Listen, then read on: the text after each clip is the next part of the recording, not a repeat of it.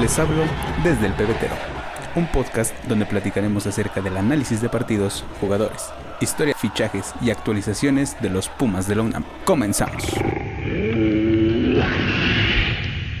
¿Qué tal amigos? ¿Cómo les va? Bienvenidos de nuevo a este su podcast desde el pebetero. Pues estamos aquí otra vez de vuelta para analizar lo que fue la jornada 2. Ya tenemos la jornada 2, ya se fue y pues ya tenemos parte de la jornada 3 jugada con algunos grupos ya, ya definidos con algunos cruces para los octavos de final de Qatar 2022.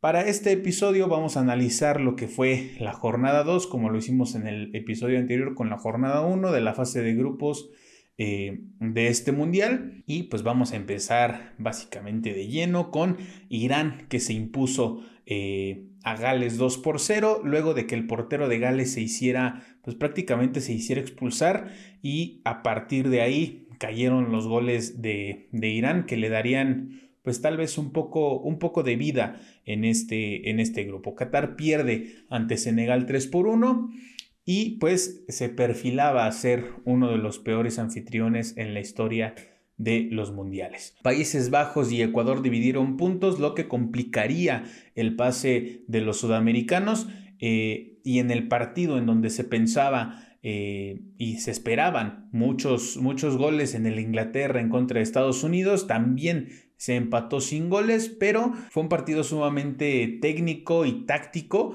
en donde ambas escuadras se, defendieron bastante bien, creando eh, muy pocas llegadas de, peligro. Por ahí Estados Unidos se perdió de, dos bastante claras con, su jugador, con, uno de sus jugadores estrellas jóvenes, que, que, como lo es McKinney, que es un jugador bastante, bastante rápido y bastante hábil para, para, entrar al área, para desmarcarse y para buscar la pelota y para buscar también rematar a, portería. Australia venció a Túnez por la mínima diferencia, lo que los repuntó para mantener el segundo lugar de su grupo hasta ese momento. Polonia vencía 2 por 0 a Arabia Saudí, sumando sus tres puntos, sus primeros tres puntos eh, en el torneo, luego de empatar en contra de México en un partido que también México podía y tenía que ganar. Ya más adelante llegaremos hasta, hasta ese punto. Francia ganó 2 a 1 en contra de Dinamarca con doblete de Mbappé que ha levantado cierta polémica incluso dentro de su selección, ya que algunos medios eh, informan que, que, su actitud ha generado este descontento con sus jugadores, incluso se ha visto en, en, videos y en repeticiones de los goles de Francia que eh, pues Mbappé celebra solo, los jugadores, los demás jugadores de Francia deciden no ir a celebrar con él por esto mismo, por, por un tema de actitud, no sabemos a ciencia cierta qué sea, pero se habla de que sí es un tema de actitud por parte del, joven francés. México perdió contra Argentina, este resultado ya se tenía básicamente en el presupuesto, incluso desde, desde el día del sorteo, que fue el, primero de abril de, este año, pero eh, ante la derrota del albiceleste contra Arabia, pues se, podía pensar, se podía llegar a pensar en, un, en sacar los tres puntos y eliminar de la Copa del Mundo a, al escalonet. El Tata hizo cambios en la alineación, cosa que pues mermaron un poco, tal vez se fue muy muy defensivo con una línea de 5 eh, sin tratar de, proponer algo al ataque, ¿no? Eh, como ya lo vimos en el partido, pues México controló todo, todo el primer tiempo, pero sin generar llegadas eh, peligrosas, ¿no? Sí se tuvieron algunas durante el primer tiempo, pero pues volvíamos a lo mismo que ha, que ha sucedido con México durante todo este durante todo este proceso, durante estos últimos partidos, que pues es el, el hecho de la escasez de goles, ¿no? Porque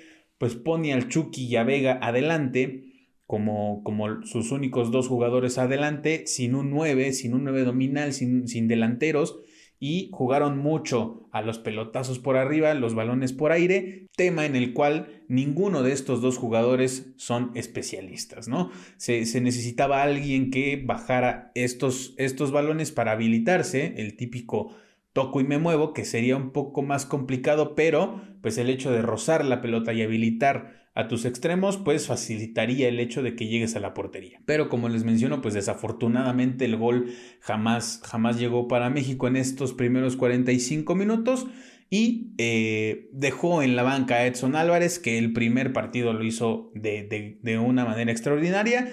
De los, de los pocos en México que se salvan eh, en, esta, en esta selección y y mandó a HH al campo, que pierde la marca en el gol de Messi y en la repetición se ve que cuando empieza la jugada, eh, Héctor Herrera empieza a, la carrera con, con Leonel Messi y en algún momento Messi le hace una finta de que va a picar hacia el área, pero se detiene y HH se va con esta finta, ¿no? Se queda al borde del área grande y Messi se queda un poquito más atrás para poder recibir y que lo habiliten, lo habilitan eh, y pues es lo, único que esperaba Argentina, no tener una, una donde Messi pudiera hacer de las suyas, tirar desde lejos, que fue lo que hizo, saca, saca el disparo cruzado, eh, pegado al poste donde Guillermo Ochoa ya no pudo hacer prácticamente nada. Iker Casillas mencionaba que dando dos o tres pasos hacia el costado izquierdo podía llegar a esa pelota sin problemas, pero pues estamos hablando de una, una figura mundial y no, no, no quiero decir que, que, Ochoa no, no sea capaz de hacerlo, ¿no? Pero pues ante, ante un disparo como, como lo fue el disparo de Lionel Messi, pues también se veía complicado, ¿no? También recae toda la responsabilidad en Héctor Herrera que pierde la marca y al momento de que habilitan a Messi ya no llega a la cobertura para tratar de evitar el, disparo. Y el segundo gol de Argentina cayó al minuto 87 por medio de Enzo Fernández. A partir del gol de Leo, México perdió el control del partido, se desconcentraron, se desmotivaron, cosa pues que es prácticamente normal, a cualquier equipo le, le, puede pasar, pero pues obviamente todo recae en el hecho de que pues no se concretan las jugadas, ¿no? Eh, no llegan los goles, eh, las jugadas que tienes no las, no las terminas, me parece que el Chucky Lozano en estos tres partidos pecaba mucho de, de la conducción del balón, se sabía que, que, es un jugador que puede repartir balones, desahogar las jugadas y generar un poco más de espacios, ¿no? El hecho de que él pueda soltar el balón, desmarcarse y que lo habiliten, pues podría generar un poco más de peligro en, en, las áreas rivales, ¿no? Pero desafortunadamente no se dio y pues gracias a eso también llega la segunda anotación del escaloneta que sumaría sus primeros tres puntos ante, ante México. Como les repito, esta, esta derrota ya estaba presupuestada eh, eh, para México, pero pues ante lo, lo mostrado contra Polonia, pues es, es, evidente que se esperaba por lo menos el triunfo en contra de Polonia para pues poder calificar un poco más un poco más cómodo, ¿no? Tratar de calificar un poco más cómodo eh, con, un, con una victoria sobre Polonia, perder contra Argentina y si se podía mantener el empate, pues mucho mejor y tratar de ganarle a Arabia Saudita. Costa Rica aún tiene vida. El problema, pues, es su diferencia, su diferencia de goles. En la jornada 2 venció por la mínima a Japón. Necesitaría que España le gane a los nipones en la última jornada para que los ticos puedan, eh, puedan vencer a Alemania, que también necesita la victoria. Si Costa Rica gana y España vence a Japón, quedaría España como primero de grupo y Costa Rica como segundo. Eh, hasta este momento, vamos a lo mismo, España lidera el grupo con cuatro puntos y diferencia de siete goles. Le sigue Japón con tres puntos y con diferencia de cero. Luego está Costa Rica con tres puntos también, pero con diferencia de menos seis. Ese es el problema del que, del que les hablo, ¿no? El hecho de que si llega a ganar eh, Japón y llega a ganar Costa Rica, tendría que ganar por una diferencia abismal, que eso se vería más complicado que lograr ganar por, por una mínima diferencia y que España se imponga ante Japón. Y por último está Alemania, que solamente rescató un punto con España y tienen diferencia de menos 1. Si gana España y Costa Rica, como les mencioné, harían el 1-2 del grupo E, sumarían 7 y 6 puntos respectivamente. Si gana España y Alemania gana por 2 goles, quedarían como segundo de grupo con 3 puntos, pero con diferencia de más 1. Para calificar sin problemas, únicamente con la diferencia de goles como criterio de desempate. Hay que recordar que pues hay más criterios de desempate, ¿no? Como lo son las tarjetas amarillas, las tarjetas rojas, incluso en las tarjetas rojas hay ciertos criterios, ya sea que la tarjeta roja la vea el jugador por una doble amarilla o por ser roja directa. Los goles a favor, los goles en contra, los goles entre los equipos que hay que desempatar, en este caso serían Japón y Alemania o este, Japón y Costa Rica. Entonces, pues ahí habrá que ver eh, cómo se van dando los encuentros que son de manera eh, simultánea y eh, pues a sacar la calculadora conforme se vayan viendo los, los, conforme se vayan moviendo los partidos para ver qué necesita cada uno, cada uno de los, pues de los equipos, ¿no? Para poder calificar a octavos de final. Bélgica perdió contra Marruecos y aquí se hizo viral otra polémica debido a las declaraciones de Kevin De Bruyne, ya que mencionó que es prácticamente imposible que Bélgica pueda ganar la Copa Mundial ya a estas alturas. Se le veía, él menciona que se le veía más potencial a la, a la Bélgica de 2018. Lo mencioné en el, en el, no recuerdo si en el episodio anterior o hace, o hace dos, cuando mencionamos las, las convocatorias de algunos equipos, pero pues de que era la última oportunidad de esta generación, pues prácticamente esta generación de oro de Bélgica, ¿no? Que ha mantenido al país como, como primero del ranking FIFA pero Kevin De Bruyne dice que el equipo ya está, ya está grande, ya está viejo y que se ve complicado que se, que se pueda llegar a una, pues también a una final de Copa del Mundo y acceder pues también a ganarla, ¿no? También por ahí se, se, empezó a especular que no se hablan entre ellos cuando están en la concentración, no se hablan entre, entre los jugadores. El primer partido contra Canadá les costó muchísimo trabajo tener el control del balón. Eh, Canadá presionaba, Canadá era, era dueño de, la posesión del balón, pero pues gracias a, un pues a una buena jugada se pudieron llevar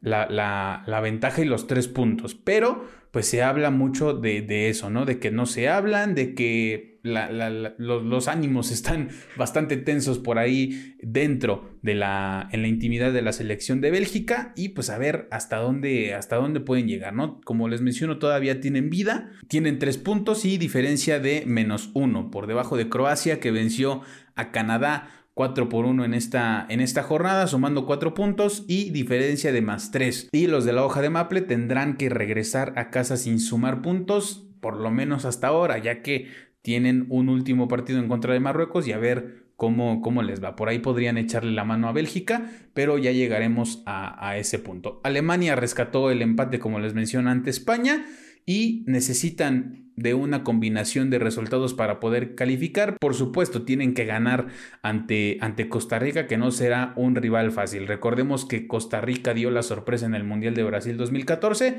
y pues esperan dar una sorpresa más en este Mundial de Qatar 2022. No sé, se ve complicado el hecho de que eh, eh, Alemania no pudo generar mucho eh, ante, ante España.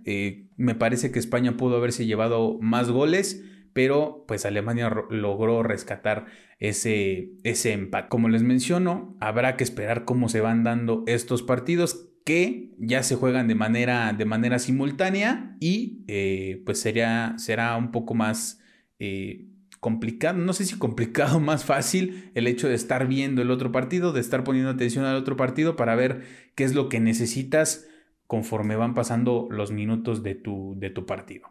Y en actividad del grupo G, Camerún y Serbia se llevaron un punto en uno de los partidos más reñidos de fase de grupos, con tal vez uno de los partidos con más goles dentro de esta, de esta fase de grupos. Empataron a tres y Brasil ganó por la mínima ante Suiza. Los brazucas lideran el grupo con seis unidades y diferencia de más tres. Prácticamente están calificados. Se habla también que eh, el tercer partido lo jugarán con puros suplentes, al igual que, que, Francia lo hizo el día de ayer. También parece ser que Dani Alves verá, verá minutos como titular en esta rotación que hará Tite para el último partido y llegar de la mejor forma eh, y que los titulares lleguen de la mejor forma a, a los octavos de final. Todo se puede mover en la última jornada, como les menciono.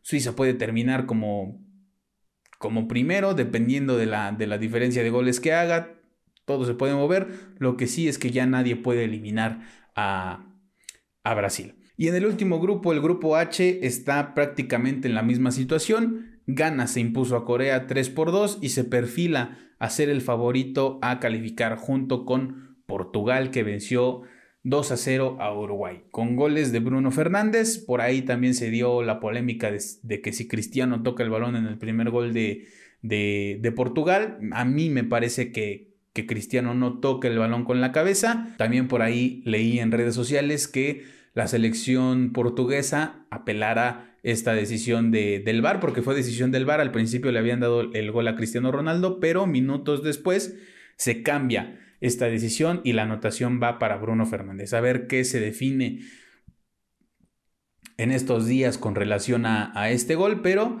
pues habrá, habrá que esperar. Muy poco se ha hablado del buen fútbol que genera Portugal o que ha generado Portugal en estos, en estos tres, en estos dos primeros partidos que bajita la mano se está perfilando como candidatos a finalistas de, de este certamen, pero pues como les menciono, ¿no? Portugal tiene 6 puntos con diferencia de más 3. El segundo lugar es Ghana con 3 puntos y diferencia de 0.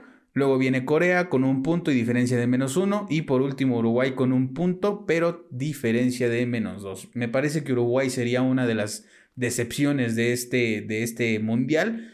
Pintaba para, pues para calificar junto con Portugal como el, como el 1-2 del grupo, del grupo H, pero pues están dando, dando esta sorpresa, ¿no? Lo mencioné en el episodio anterior, el partido contra Corea, según las estadísticas de FIFA, no tuvo ninguna, ninguna llegada al arco, no tuvo ningún tiro a portería. Entonces, pues, y también en el partido contra Portugal se generaron muy pocas llegadas de Uruguay y me parece que si no, si Portugal no se fue arriba en el marcador con más anotaciones, pues fue por mera, por mera suerte de los uruguayos, ¿no? En la jornada 3, en cuanto a los partidos que ya vimos de, de, esta última jornada, el día martes 29 se definieron los grupos A y B, donde Qatar se despide de su propio mundial, siendo, como ya les mencioné, uno de los peores anfitriones en la historia de la Copa del Mundo, sin sumar puntos y con un solo gol a favor. Perdieron 2 a 0 contra Países Bajos y Ecuador se, también se despide del torneo, como les menciono, parecía, pintaba para ser un gran, un gran torneo para, para los sudamericanos, fueron contundentes en contra de Qatar, hicieron un gran partido en contra de Países Bajos, pero no pudieron llevarse la victoria.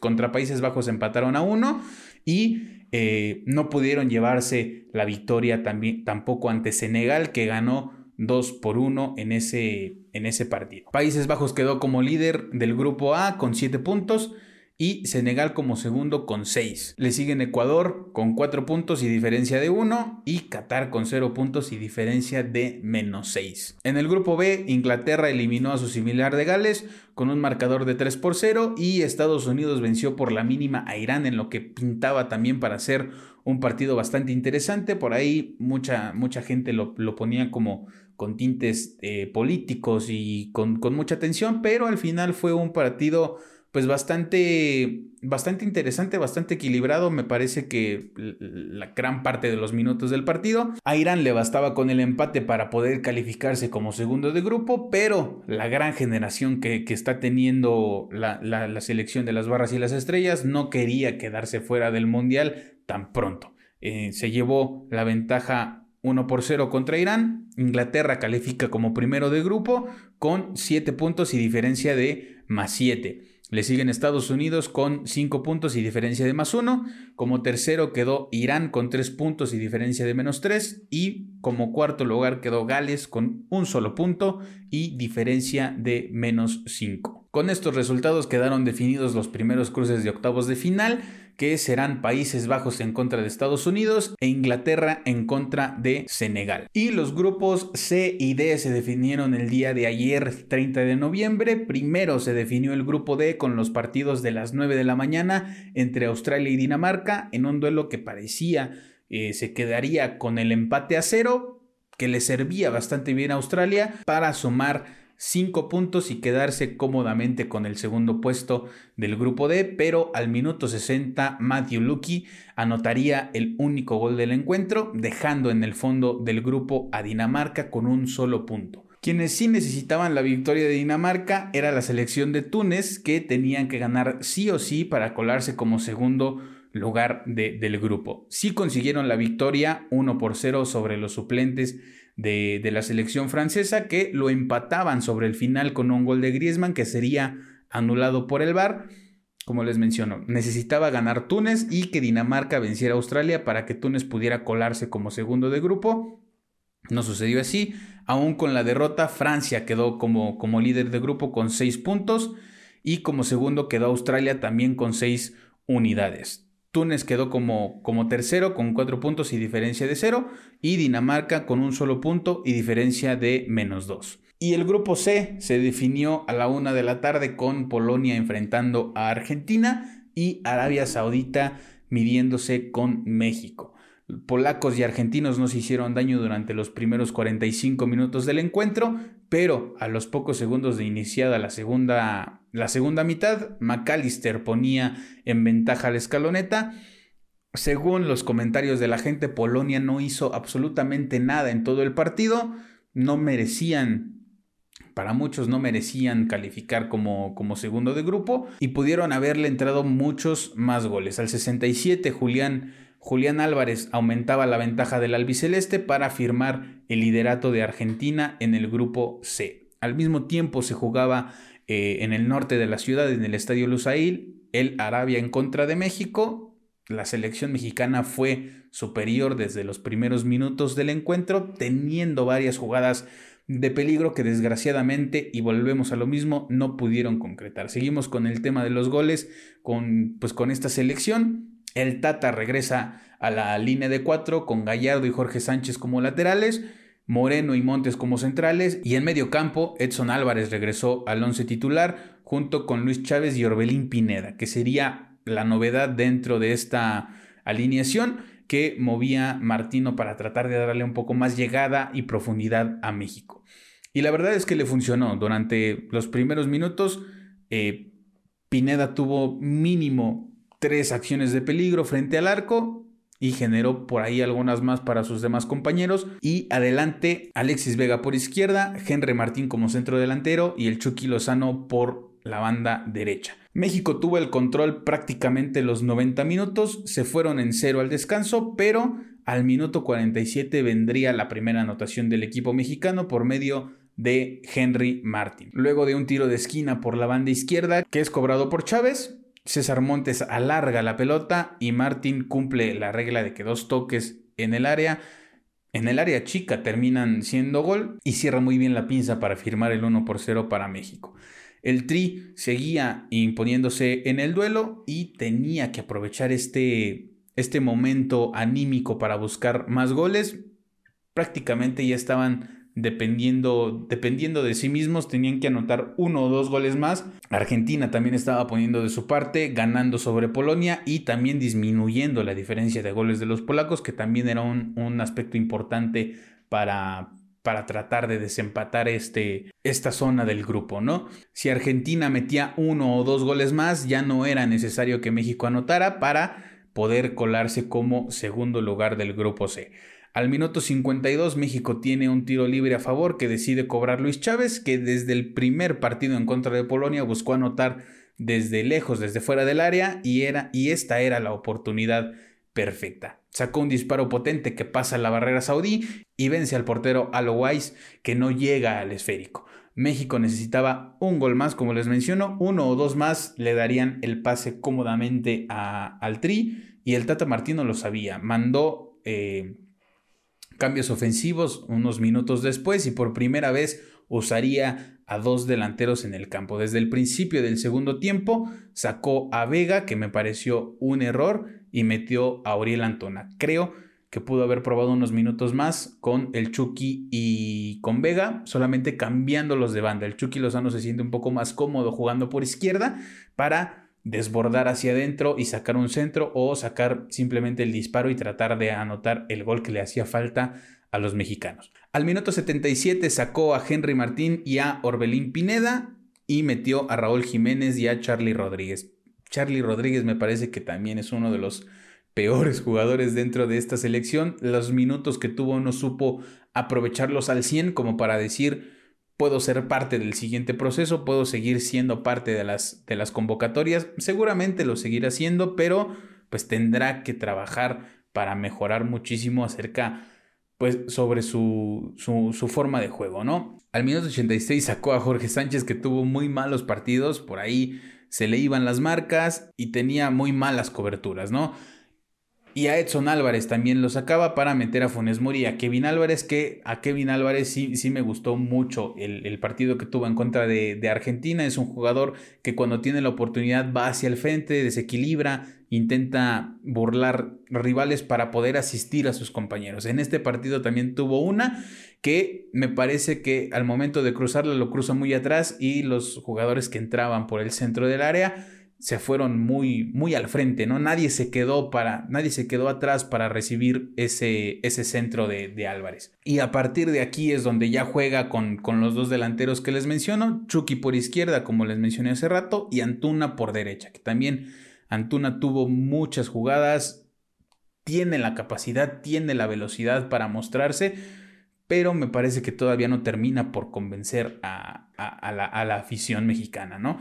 Les anularon dos goles, uno al mismo Antuna y otro al Chucky Lozano por fuera del lugar. Y en el tiempo de compensación, ante el hecho de que México ya no pudo anotar los goles que le daban el pase y que Argentina tampoco ya no pudo anotar un 3 a 0 para también darle el pase a los mexicanos, pues Arabia descontaba el marcador con un gol de su capitán, Alda Usari, que lapidaba a México y se quedaban en fase de grupos, algo que no sucedía desde el Mundial de Argentina en 1978. El grupo C quedó con Argentina a la cabeza con 6 puntos y diferencia de más 3, Polonia con 4 y diferencia de 0 y México con también con 4 puntos pero con la diferencia de menos, menos 1.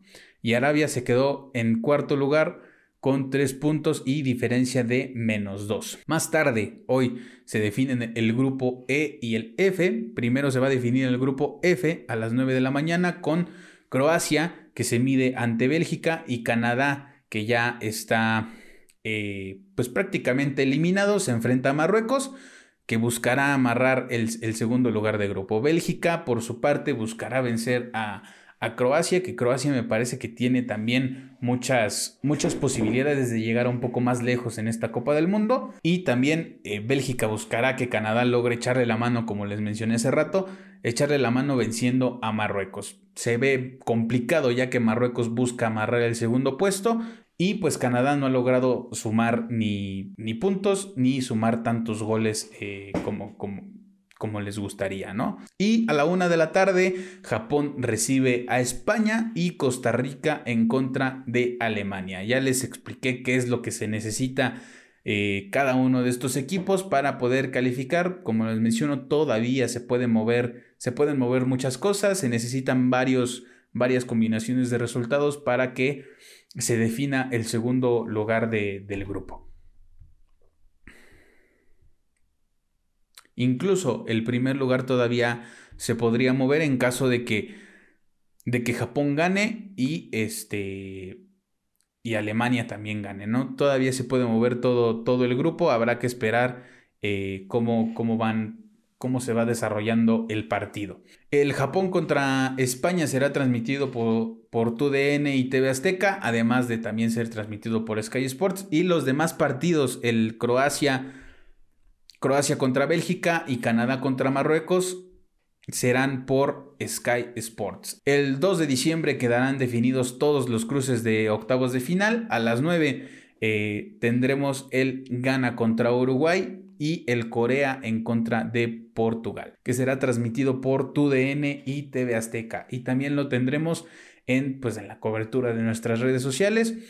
Y a la una de la tarde el Serbia contra Suiza y el Camerún contra Brasil, que también será transmitido por TUDN y TV Azteca y también está dentro de nuestra agenda. Creo que eso sería todo por, por el episodio de esta jornada y media prácticamente que ya tenemos, que ya tenemos jugada. Eh, como les menciono, ya hay partidos definidos en octavos en octavos de final, el Países Bajos en contra de Estados Unidos, Senegal contra Inglaterra contra Senegal, Argentina contra Australia y Francia contra Polonia.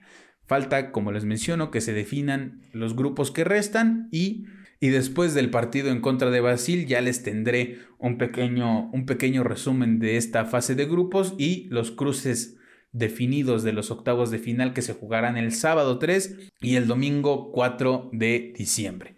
No olviden seguir todas las redes sociales de este podcast, en todos lados, en Facebook, en Instagram y en Twitter como desde el pebetero, en Spotify, Google Podcast y YouTube también como desde el pebetero. Si nos escuchan en Spotify, califiquen el podcast con cinco estrellitas y en YouTube denle like, comenten, compartan, activen la campanita para que les avise cuando se sube un, un nuevo video y pues nada, estaremos compartiéndoles lo que resta de este, de este mundial. Ya se fue más de la mitad del Mundial de Qatar 2022. Espero que les esté gustando el contenido. En, Twitter tratamos de llevarles un, minuto a minuto de los partidos que, seguimos y que podemos, que podemos ver. Espero también que les esté gustando esa parte de, de los partidos, ¿no? Y pues nada, nos vemos el siguiente episodio. Cuídense mucho, les mando un abrazo de gol, los quiero, bye.